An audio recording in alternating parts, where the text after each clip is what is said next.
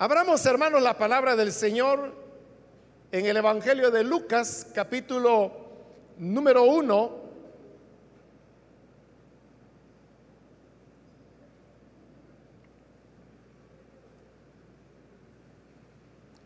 Dice la palabra de Dios en el Evangelio de Lucas, capítulo número uno, versículo 26 en adelante.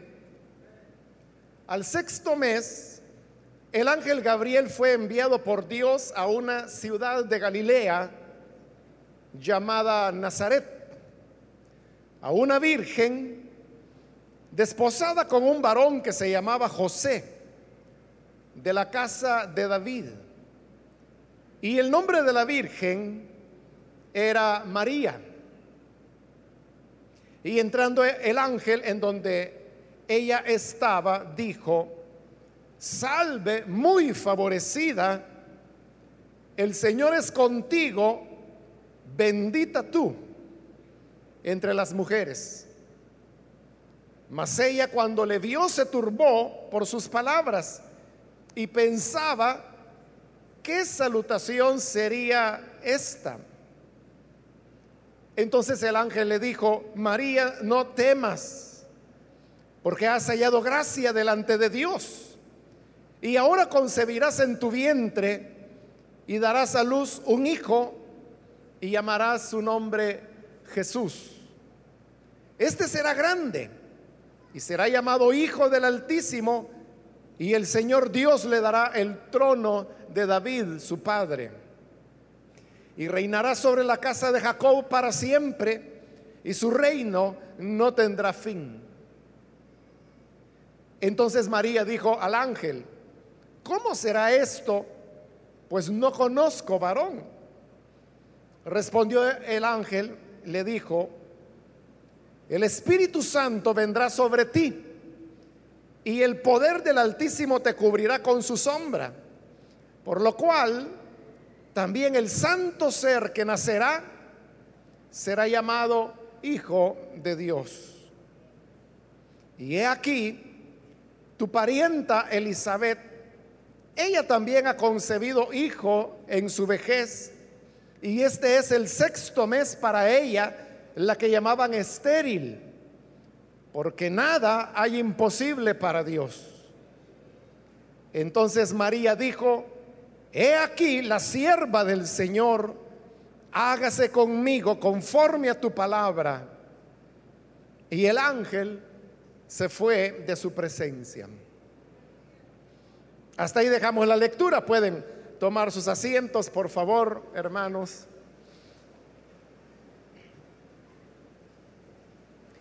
En la época cuando se produce los hechos que se relatan en el pasaje que hemos leído, la costumbre era que las niñas se casaban aproximadamente entre los 13 y 14 años de edad.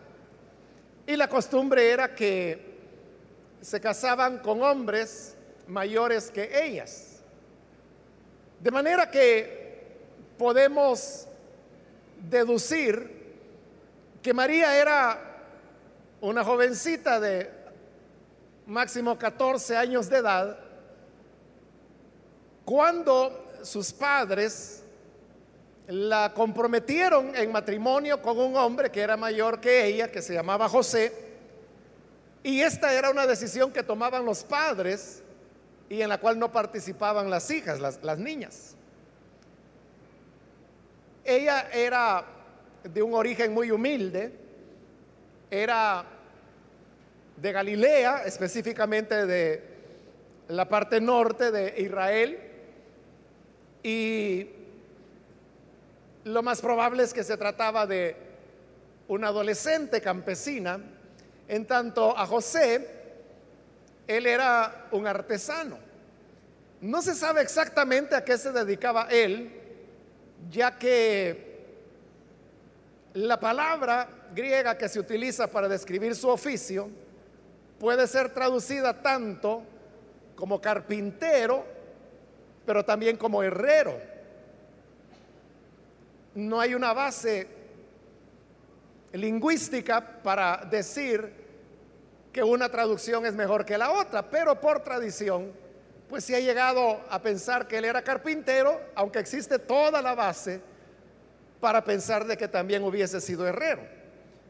Pero sea que él era carpintero, que fuese herrero, el hecho es que también era un hombre que no tenía muchas posibilidades económicas y del cual sabemos que era bastantes años mayor que María, por algo que vamos a ver más adelante.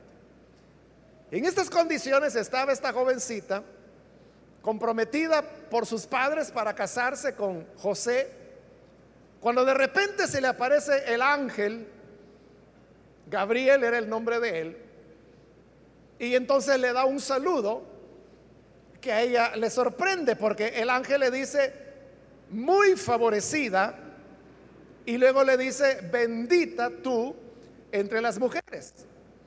Es decir, que sobre todas las mujeres, el ángel está diciendo que ella es bendita. Y también al saludarla, la ha llamado no solo favorecida, sino muy favorecida. Cuando nosotros pensamos en esas dos expresiones, una persona que es muy favorecida de parte de Dios o que es bendecida sobre todos los demás, ¿qué idea es la que viene a nuestra mente? Sobre todo, teniendo en cuenta qué es lo que nosotros entendemos ahora por ser muy bendecido.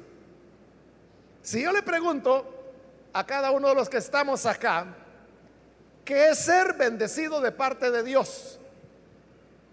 Habrán diversas opiniones, pero ya me imagino cuáles van a ser las respuestas.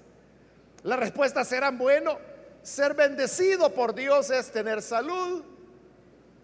Otro dirá, ser bendecido por Dios es que uno tenga un trabajito, aunque sea humilde, pero ganarse la vida. ¿A qué llamamos nosotros bendición de Dios? Podemos llamarle bendición de Dios a quizás haber tomado una casita con un crédito de esos de 30 años que hay ahora. Y que quién sabe, ¿verdad?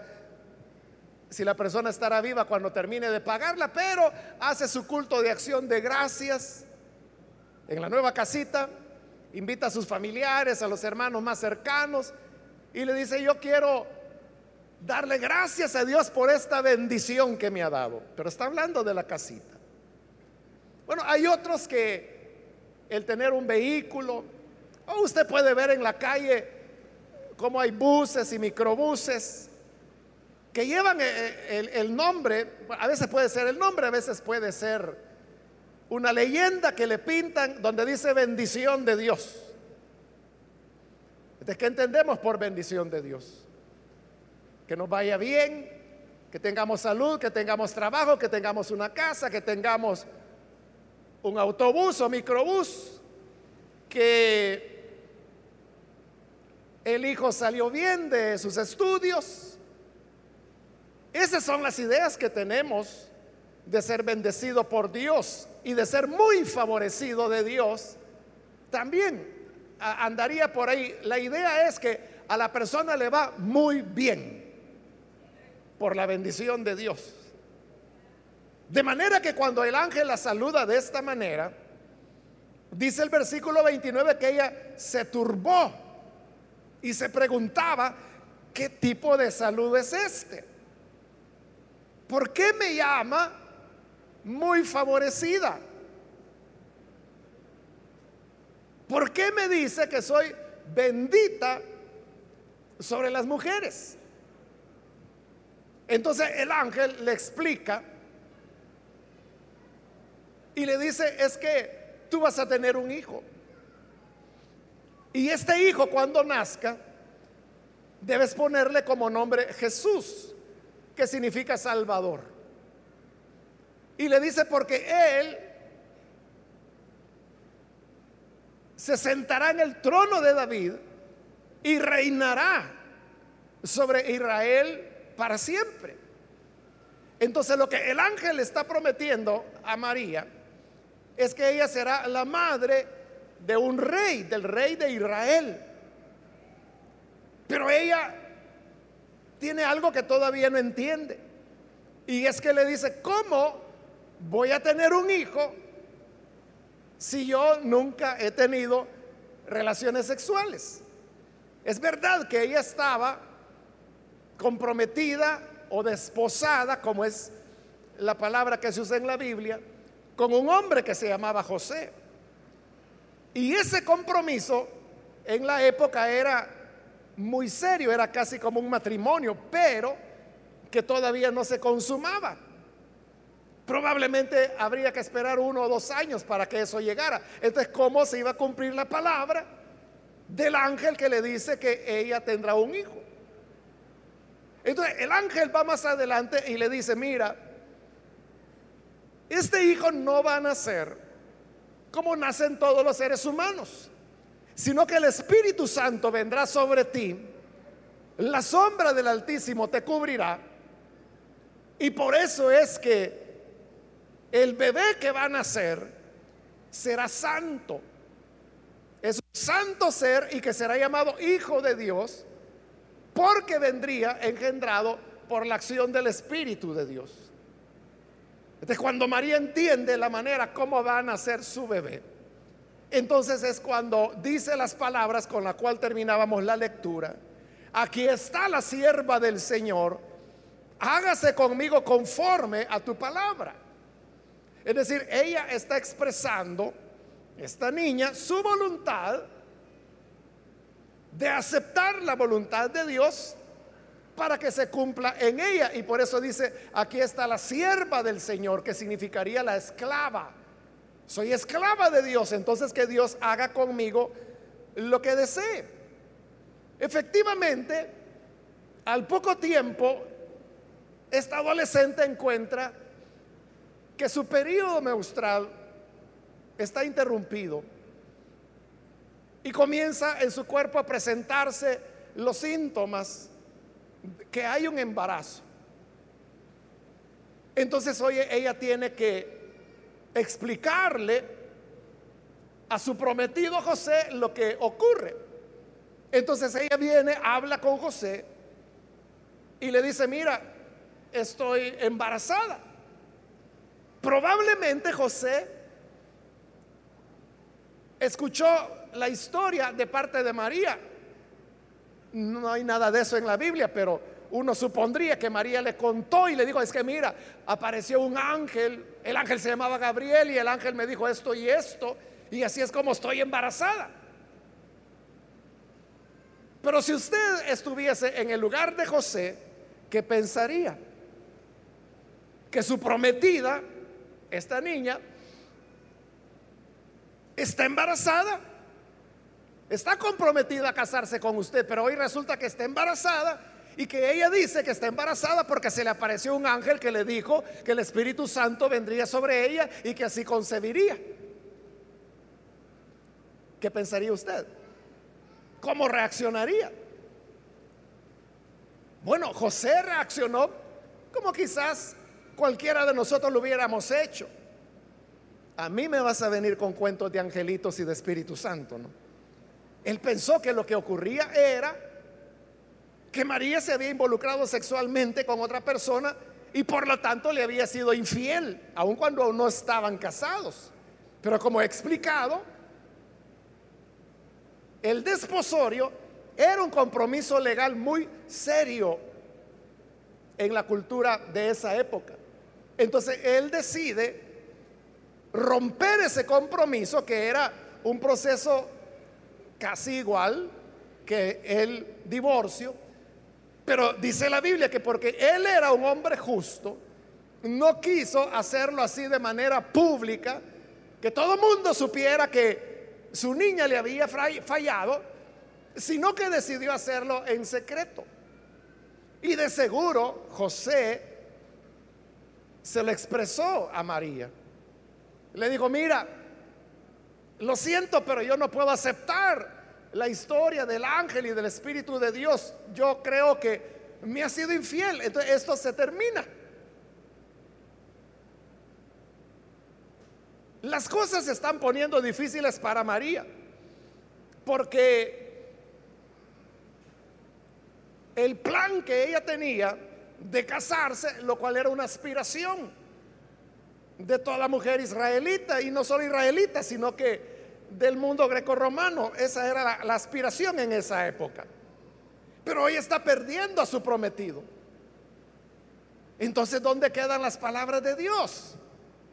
a través del ángel nada menos, que le había dicho que ella sería bendita sobre todas las mujeres, cuando no puede ni siquiera tener el privilegio de toda mujer en esa época, que era el matrimonio. ¿Cómo es que el ángel le dijo que era muy favorecida si hoy está ante esta situación difícil? Pero mientras José pensaba en eso, una noche tiene un sueño y en el sueño Dios le habla y le dice, mira José, no tengas temor de recibir a María, porque lo que está en el vientre de ella no es lo que tú piensas, sino que es engendrado de parte de Dios. Y así es como José despierta, se da cuenta que Dios le ha hablado y cae en la cuenta que lo que María le ha dicho es verdad y se casa con ella. Luego llega el tiempo cuando ella debe dar a luz, pero hay una señal que el ángel le dio, porque cuando ella le dijo, ¿cómo va a ser eso que yo voy a tener un niño y no conozco hombre? Entonces el ángel dijo, es que mira, para Dios no hay nada imposible. Dios puede hacer que tú tengas un bebé aún cuando seas virgen. Y prueba de ello le dice es que tu parienta Elizabeth, que era prima de ella, que era ya una anciana y que había sido estéril toda su vida, le dice, aquella que la gente llamaba la estéril, hoy está en su sexto mes de embarazo y era una anciana ya. Entonces María decide ir a casa de Elizabeth, la encuentra y ciertamente ella está embarazada, como el ángel le había dicho. Y no solo eso, sino que cuando ella llega, aunque es su prima, Elizabeth le dice, cuando la ve, bendita tú entre las mujeres y bendito el fruto de tu vientre.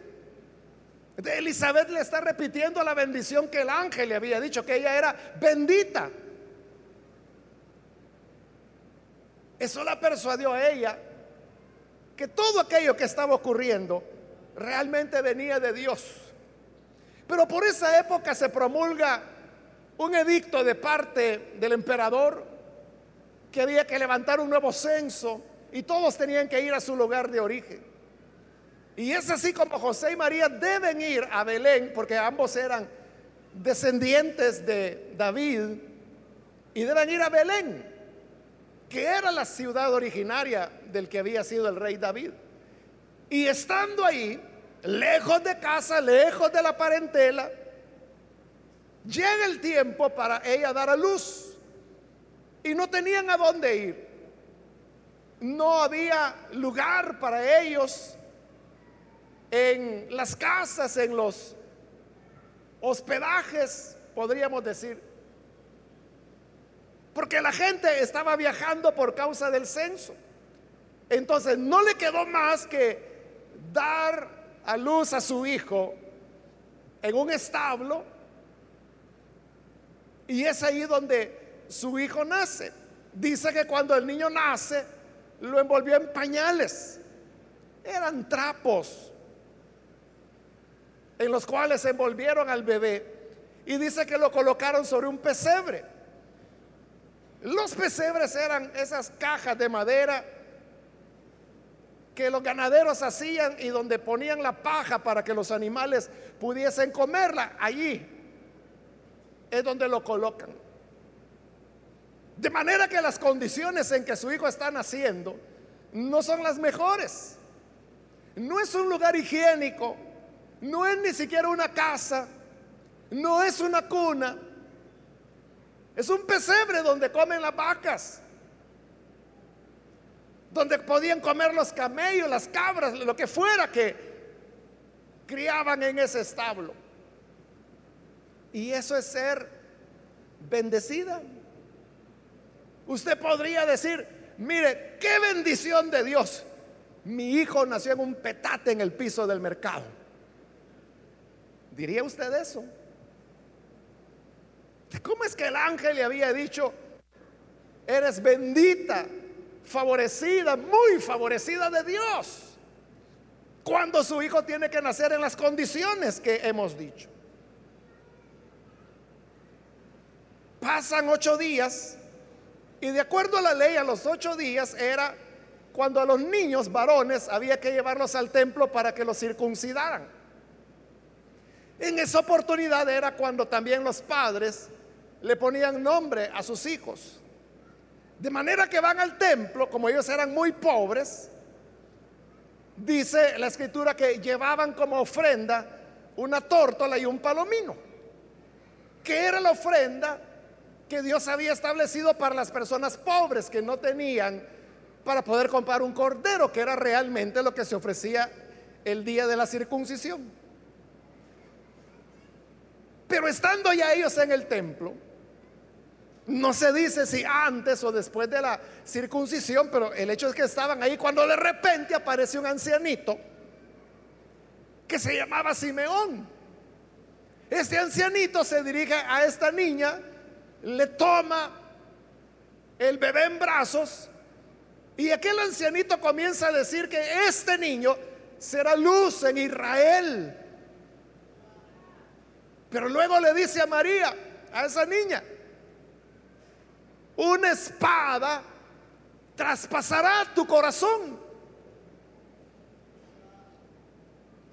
Mientras él está anunciando que el niño será para otros luz, para ella será una espada que le traspasará el corazón. Eso, hermano, sería,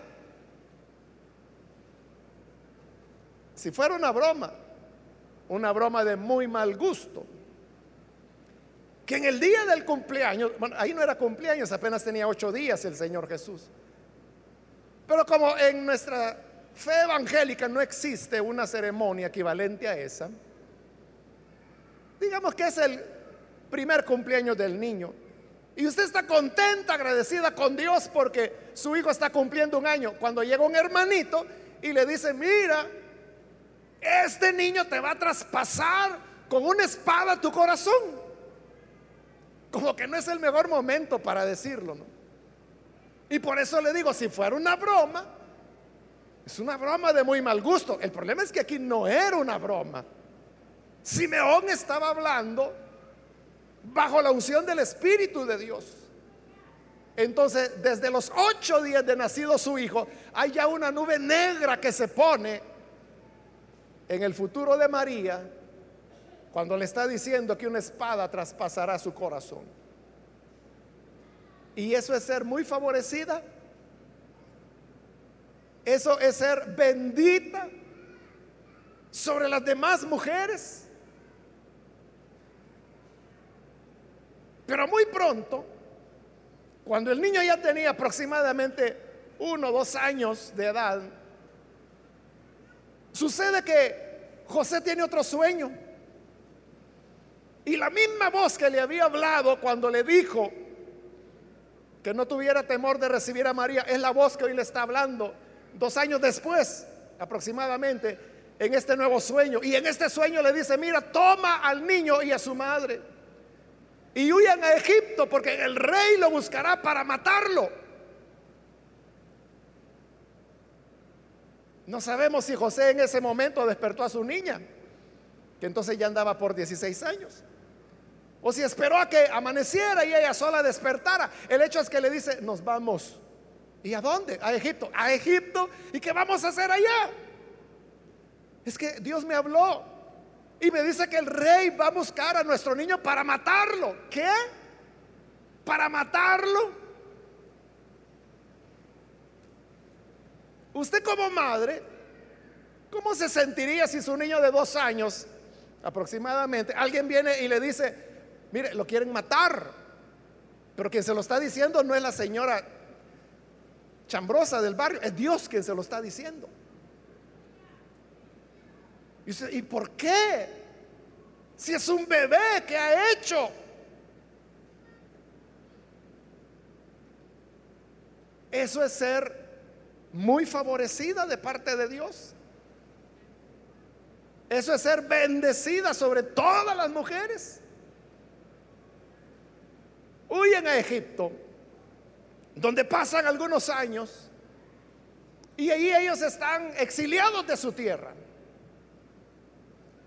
En un país donde se habla una lengua extraña y muy difícil como lo era el egipcio, que hasta hoy en día son poquísimas personas quienes pueden entender egipcio costumbres extrañas, pero ellos tienen que vivir ahí refugiados algunos años, fuera del hogar, fuera de casa.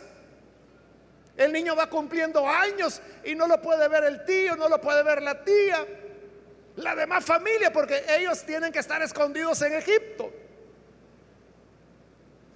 ¿Es eso ser bendita sobre las demás mujeres?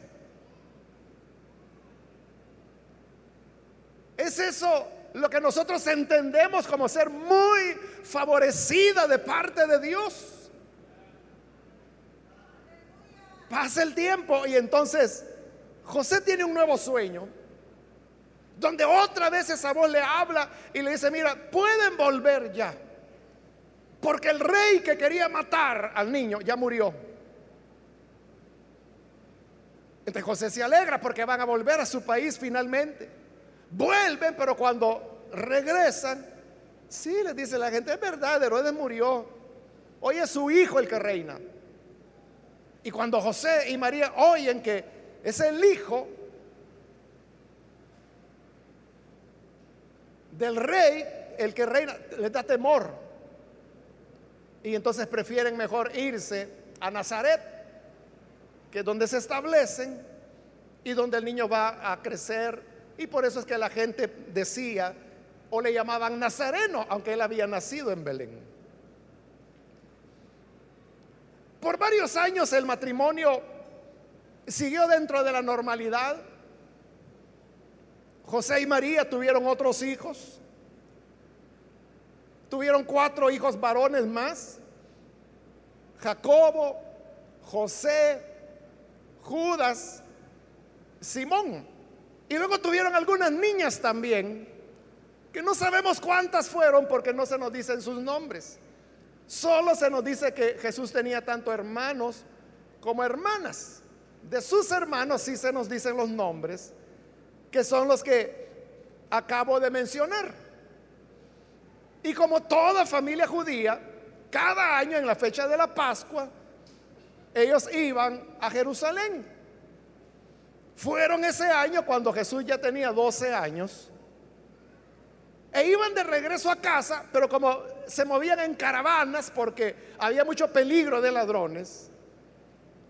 Entonces, ellos estaban conscientes que al salir de Jerusalén Jesús no estaba con ellos, pero ellos supusieron que Jesús estaba con el resto de la caravana, que eran los vecinos de Nazaret, donde seguramente iban los otros hermanos de Jesús. Jacobo, Judas, Simón, José y sus hermanas. Entonces dijeron, por ahí de andar. Pero después de algunos días de camino se dan cuenta que Jesús no estaba en la caravana. Lo buscan y no está. Entonces dijeron, regresemos a Jerusalén. Y los padres angustiados vuelven. Y en Jerusalén, que era la capital, una ciudad grande para esa época, comienzan a buscarlo de barrio en barrio, de casa en casa, no lo encuentran. Hasta que finalmente llegan al templo y cuando llegan al templo, encuentran que allí estaba Jesús. Porque en el templo también era el lugar donde los rabinos enseñaban teología. Y exactamente Jesús estaba con los rabinos y dice que Jesús les hacía preguntas que hacía que estos maestros de teología se quedaran sorprendidos por la agudeza de las preguntas que este niño les hacía. Cuando le encuentran, José y María le llaman la atención y le dicen, hijo, ¿por qué has hecho esto? Y José, que es el padre, le dice, ¿no sabías que tu madre y yo te buscábamos? Y es su papá adoptivo quien le está diciendo, yo y tu madre te buscábamos. Y Jesús le responde a aquel niño, ¿por qué me buscaban? ¿No saben que en los negocios de mi padre me conviene estar? ¿Cómo se habrá sentido José? Porque Jesús ya tiene 12 años. Él tiene 12 años de considerarse su padre. Y hoy le está diciendo, en los negocios de mi padre me conviene estar. Y no está hablando de él. Está hablando de otro padre, de su verdadero padre. Era una manera diplomática, pero al fin una manera de decirle, tú no eres mi padre, ¿por qué me buscabas? Yo tengo que estar con mi padre en los negocios de mi padre. Pero al mismo tiempo le está diciendo a María, ¿por qué me buscan? Y ella le hubiera dicho, ¿cómo que por qué te busco? Soy tu mamá. Pero él está diciendo que tiene otro interés que no son ellos. ¿Es eso ser bienaventurada o muy favorecida? No se sabe en qué momento, pero lo más probable es que José murió. Y por eso le digo, él era bastante mayor que María. Pues muere y María se queda sola con sus cinco hijos varones y algunas niñas que no sabemos cuántas. Pero con los cinco varones que tenía era suficiente como para saber que la tenía cuesta arriba para sostenerlos a ellos. Por eso es que en el Evangelio de Marcos, muy temprano en el Evangelio de Marcos, en el capítulo 6, cuando se habla de la familia, de los familiares de Jesús, se dice José, perdón, Jesús, Jesús, hijo de María, lo cual no era la costumbre en la época. La costumbre era, y lo correcto hubiese sido decir Jesús, hijo de José. Pero ¿por qué no le llamaban hijo de José? Porque él ya había muerto. Es igual que los hijos de Sarbia, los primos del rey David, que así dice la Biblia, así los conocemos. Joab, Abner, son los hijos de Sarbia. Sarbia es un nombre femenino. ¿De por qué se dice el nombre de la mamá? de Joab y no del papá. Igual, porque era viuda. Pero María tenía una esperanza. Y es que su hijo mayor, que era Jesús, ya estaba llegando a los 30 años de edad. Y por lo tanto, habría de echarle la mano para criar a sus otros cuatro hermanos, que eran menores, y sus hermanas. Y justamente cuando Jesús ya ha llegado a una edad laboral en que puede ayudarla, trabajar y ayudarla, viene este hijo y le dice, mamá, me voy. ¿Cómo que te vas? Sí me voy. ¿A dónde? Pues no lo sé, a caminar. A caminar, sí. Y vas a dejar a tu familia. Es que tengo unos amigos y me voy con mis amigos. Pero mira, soy viuda, tú eres mi hijo mayor, tengo cuatro varones más y unas niñas, no me vas a ayudar. Y le dice, madre, no te preocupes, de alguna manera Dios va a proveer, pero yo me voy con mis amigos. Y Jesús se va y la deja, la abandona en su viudez y con todos sus hijos. Es eso ser muy bendecida de Dios. Bendita sobre las demás mujeres. Es eso. Eso entendemos nosotros por bendición de Dios. El tiempo pasa y María comienza a escuchar que Jesús anda con estos amigos y se dicen cosas como por ejemplo que Jesús da enseñanzas con autoridad y no como los fariseos. Pero además se oyen cosas extrañas, como que Él hace milagros. Y como el Evangelio de Lucas lo dice, todas estas cosas, María lo único que hacía es que la guardaba en su corazón. Por ese tiempo, una familiar de María se iba a casar. Siempre en la región de Galilea, esa región pobre de Israel, pero en, otro pueblito también pequeñito, igual que Nazaret, que se llamaba Caná. Te llega la invitación a María y a sus hijos para que vayan a la boda. Entonces dice María, bueno, tal vez aquí Jesús vuelve. Y le manda a decir, mira, se va a casar la fulana, que era pariente de ellos. La boda será en Caná, ¿puedes venir? Y Jesús le dice, sí voy a llegar, pero voy a llegar con mis amigos. Bueno, está bien, peor es que no vengas, le dijo. Llega Jesús y va con sus discípulos. Van a la boda de Caná. Y están en la boda de Caná cuando de repente el vino se acaba, lo cual era una vergüenza social en esa época. Y María preocupada, porque son muy pobres, no pueden ir a comprar más vino. Pero como ella ha oído las historias de su hijo que hace maravillas, dice, bueno, tal vez pueda hacer algo acá.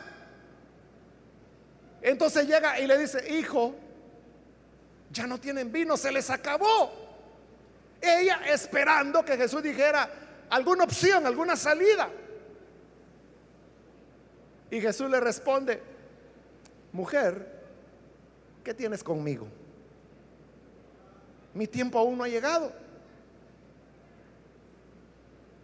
En la cara se lo está diciendo. Mujer, ¿qué tienes conmigo? Como que él la desconoce. Dice, ¿qué? ¿No te acuerdas que soy tu mamá? ¿Y cómo es que me estás diciendo, mujer, ¿qué tienes conmigo? Eso entendemos nosotros como ser muy favorecidos de Dios. Que su hijo en la cara le diga a la mamá que prácticamente no la reconoce. Pero aún así María va con los criados y ella va todavía turbada por lo que le ha dicho, pero dice, miren, ahí hagan lo que les diga y se va. Y él convierte el agua en vino. ella sabe que en verdad en su hijo hay algo especial. Y vuelve a irse Jesús con sus amigos, su fama sigue creciendo. Pero luego llega la noticia que Jesús viene de regreso a Nazaret. Y María se alegra porque dice, bueno, viene a casa. Ella hoy ya no tiene esperanza, ya sabe que él no está volviendo al hogar. Tampoco viene a ayudarla. Él viene en esas giras de predicación que hace. De toda la gente en Nazaret sale a recibirlo. Pero cuando Jesús llega, va a la sinagoga, su madre de seguro habrá ido también, y él toma el rollo del libro del profeta Isaías y lee la parte donde dice, el Espíritu de Dios está sobre mí, me ha ungido para anunciar libertad a los cautivos, liberación para los oprimidos, para anunciar el Evangelio a los pobres y después de haber leído esas palabras, él va y se sienta, toda la gente lo veía. Seguramente María también. Y entonces le dice, hoy se ha cumplido esta palabra delante de sus ojos. Pero esto que genera en los habitantes de Nazaret, rechazo. Rechazo porque Él no hace ningún milagro. Y dice que no lo hace porque no creían en él. Es más, intentan matarlo. Y ahí es cuando Jesús dijo las palabras famosas, que nosotros las conocemos un poco distorsionadas, pero las conocemos cuando él dijo, no hay profeta sin honra, sino en su propia casa. María sabe que sus vecinos con los cuales ha vivido 30 años, más de 30 años,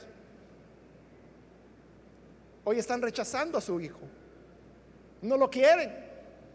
Y Jesús tiene que irse de Nazaret si no lo van a matar. María se entera que sus vecinos quieren matar a su hijo. ¿Es eso ser bendita? Sobre todas las demás madres, sobre todas las demás mujeres. Pasa el tiempo y hay un momento en que la fama de Jesús sigue creciendo. Él ha dicho palabras peligrosas como esa, que ha venido a dar libertad a los cautivos, a anunciar liberación para los oprimidos. Y María sabe que eso tiene connotaciones políticas y que están bajo el imperio romano y que eso es peligroso. Entonces sus hermanos, que hoy ya son hombres, le dice, mira mamá, mejor vamos a traer a Jesús. Dice la Biblia que pensaban que Jesús estaba loco. Entonces lo van a buscar y van siguiendo la, huella de los comentarios que se hablaba de Jesús hasta que lo encuentran. Y llegan a una casa. Jesús está dentro de la casa, pero está testado, no se puede entrar porque las multitudes lo siguen. Entonces Jacobo, que era el segundo hijo de María, le dice, mamá, no vamos a poder entrar, pero mandémosle a decir que estamos aquí. Cuando él oiga que estamos aquí, va a salir. Entonces le mandan un recado. Y alguien que entró le dice a Jesús, mira, tu madre y tus hermanos están allá afuera, te llaman. Y Jesús delante de todos y delante de su madre y sus hermanos que están allá afuera. Se queda viendo y dice, ¿quién? Mi madre y mis hermanos mi madre y mis hermanos son los que oyen la palabra de Dios y la ponen por obra.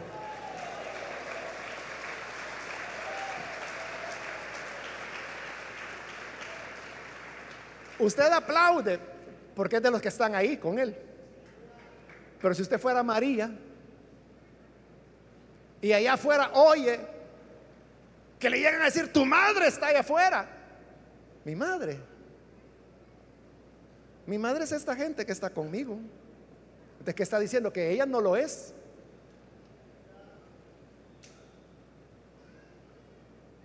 ¿Es eso ser bendita sobre todas las mujeres?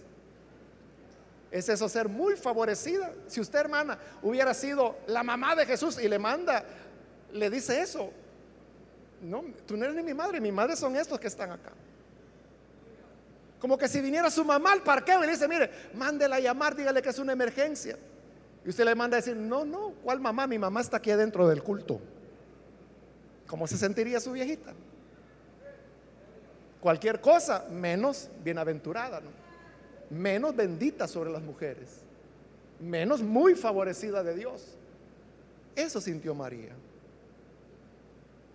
Todo esto hizo que sus hermanos, Jacobo, Judas, José, Simón, rechazaran a, Jesús. ¿Y cómo va a ser que este anda predicando y ni siquiera nuestra madre ayuda? ¿Cómo va a ser que este dice que su padre es Dios cuando nosotros nos abandonó? Cuando nuestra madre más necesitaba y no creían en él. Y por eso es que en otra ocasión cuando se acercaba a otra fiesta judía y había que ir a Jerusalén, sus hermanos comienzan a molestarlo. Dice, bueno Jesús, si tú quieres hacerte famoso, ve a la fiesta. Ahí la gente te está esperando, ve. Y Jesús les dice, ustedes siempre están a prisa. Pero yo me muevo en el tiempo de mi padre, aún no es mi tiempo. Espero la orden de mi padre. No, si papá ya se murió. Porque ellos hablaban de José, que era ciertamente el padre de ellos, pero no de José, no de Jesús. Habían choques, no creían.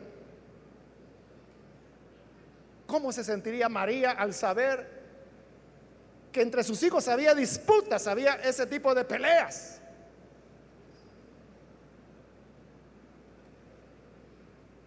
Por causa del tiempo salto, hermanos, y llega el momento de la crucifixión. Resulta que estos amigos por los cuales Jesús abandonó el hogar, todos han huido ahora porque hoy Jesús está capturado. Y eso es así, ¿verdad? Que cuando los hijos se quedan sin amigos, la madre es la que sale por ellos. Los amigos se fueron, todos huyeron y lo abandonaron. Pero María va tras su hijo. Ve cuando lo condenan, ve cuando lo azotan, ve cuando lo crucifican, ve cuando lo matan, ve cuando lo sepultan. Lo llevan al sepulcro. Y ella va y reconoce el lugar donde su hijo fue asesinado y sepultado. ¿Es eso ser bendita sobre las demás mujeres que le torturan y le asesinan a su hijo en las condiciones que lo hicieron con Jesús? Pero luego se corre la voz que Jesús ha resucitado. Y esto hace que sus hermanos, comenzando por Jacobo, que era el segundo, crea. Y Jacobo se convierte en el dirigente de la iglesia en Jerusalén. María también entiende ahora las cosas y está en el aposento alto donde se reunían aproximadamente 120. Y cuando llega el día de Pentecostés, que no sabemos cuántos sabían, el Espíritu Santo desciende y no solo los discípulos, sino que María también es llena del Espíritu y comienza a hablar en lenguas y a profetizar, igual que los demás. Así es como María se suma al grupo de los amigos de Jesús. Pero hoy él ya está muerto, él ya resucitó, ya se fue.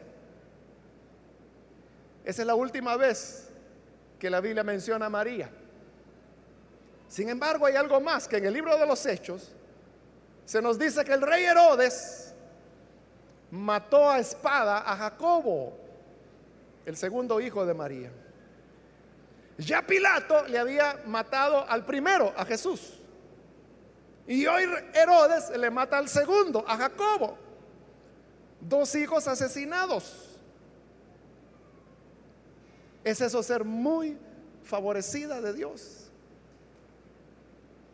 Ahí hay algo que no encaja, hermanos. Ahí hay algo que no encaja porque, como le dije, nuestra idea es que ser bendecidos es tener salud, que nos vaya bien, que el niño se graduó, que la niña cumplió 15 años y que está sanita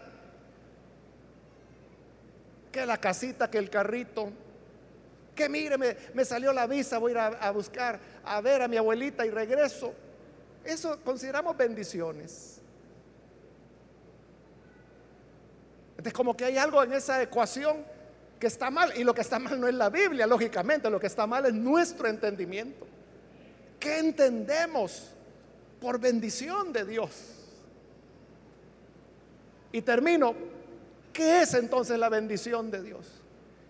La bendición de Dios es la dicha, la bienaventuranza de poder cumplir con la voluntad de Dios, sea cual sea. La dicha son estas palabras de María cuando dijo, aquí está la sierva del Señor, hágase conmigo conforme a su palabra. Cuando el ser humano logra decir, hágase conmigo como el Señor dice. Eso es ser muy favorecida. Eso es ser muy bendecida, muy bendecido. Hace poco un joven me contaba que había roto su noviazgo de cuatro años. Porque su novia pues resultó que no era tan creyente como él pensaba. Y yo le dije, bueno, ahí es evidente que es lo mejor, ese noviazgo tiene que terminar. Y el joven me decía, sí, yo lo sé, me dice, ese no es el problema. Yo sé que eso terminó y no tengo que moverlo más. El problema, me dice, es cómo hago con lo que siento. ¿Qué hago con este amor que siento por ella? Y yo le dije, niégate a ti mismo, toma tu cruz y sigue a Jesús.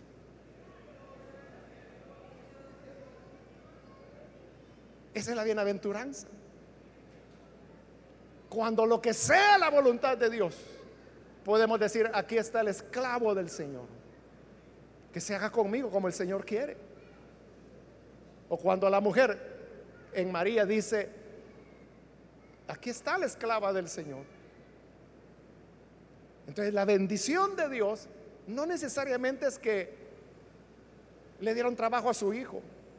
No necesariamente es que está sano, va al laboratorio y le dice el médico, excelente, usted tiene 60 años pero su corazón es de adolescente.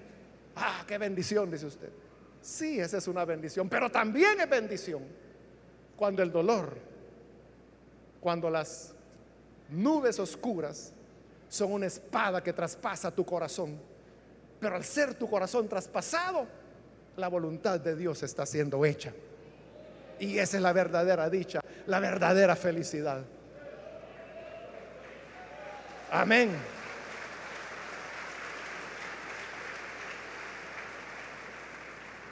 El ser muy favorecido de Dios es que tú eres usado como canal para bendición de otros, aunque para ti signifique dolor, pero que se haga la voluntad de Dios en nuestra vida. Vamos a cerrar nuestros ojos.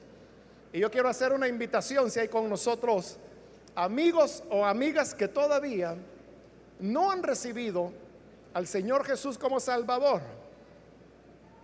Pero al escuchar esta palabra, usted llega a entender que la vida cristiana no necesariamente es un lecho de rosas, no es un camino de pétalos de clavel, sino que a veces el camino de Dios es una espada que traspasa el corazón. Pero aún siendo así, somos muy bendecidos cuando decidimos hacer la voluntad de Dios. Y Jesús dijo, esta es la voluntad de Dios, que crean en el que Él ha enviado. ¿Quieres tú creer hoy en Jesús y recibirle como Salvador? Si quieres creer en el Hijo de Dios, ponte en pie en el lugar donde estás y oraremos por ti. Cualquier amigo, amiga que es primera vez que cree en el Hijo de Dios, póngase en pie, por favor, para que podamos orar por usted. Hágalo ahora mismo. Tengo poco tiempo, dos minutos nada más. Pero si alguien necesita venir para creer al Salvador, póngase en pie y vamos a orar. También si hay hermanos hermanas que se han alejado del Señor, quiere reconciliarse, venga, pase, vamos a orar por usted. Se alejó porque quizás no entendemos, estamos equivocados en lo que es ser bendecidos por Dios. Quizás lo que hemos llamado desgracia es bendición de Dios. ¿Quieres reconciliarte? Ponte en pie y ven, vamos a orar. ¿Hay algún amigo, hermano que se reconcilia? Póngase en pie. Venga. Hágalo ahora porque voy a orar en este momento. Estoy terminando la invitación. Mas si hay alguien que necesita venir a Jesús, pase hoy. Porque esa es ya la última invitación que hice. Si es primera vez que viene o se está reconciliando, venga para que oremos por usted. Muy bien, aquí hay una persona, Dios lo bendiga, bienvenido. Alguien más que necesita pasar. Le animo para que se acerque y vamos a orar. A usted que nos ve por televisión también le invito para que reciba a Jesús como Salvador y así podamos entender en verdad lo que significa ser bendecidos de Dios. Padre, gracias te damos por las personas que en este lugar, a través de la radio, a través de televisión, a través del internet, se están uniendo en esta oración para recibirte como Salvador. Padre, te ruego que des vida nueva a los que hoy creen a tu palabra. Oh Dios, transfórmales, cámbiales y que en nosotros haya esa disposición de presentarnos ante ti como los esclavos, las esclavas del Señor para que se haga en nosotros tu voluntad. Ayúdanos, Padre, a que no importa el camino de dolor, el camino de negación,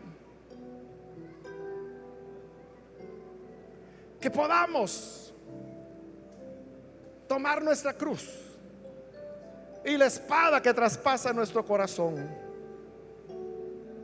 para hacer siempre tu voluntad. Gracias te damos, Señor, por Jesucristo nuestro Salvador. Amén. Bendito sea el Señor. Damos gracias a Dios por lo bueno que es.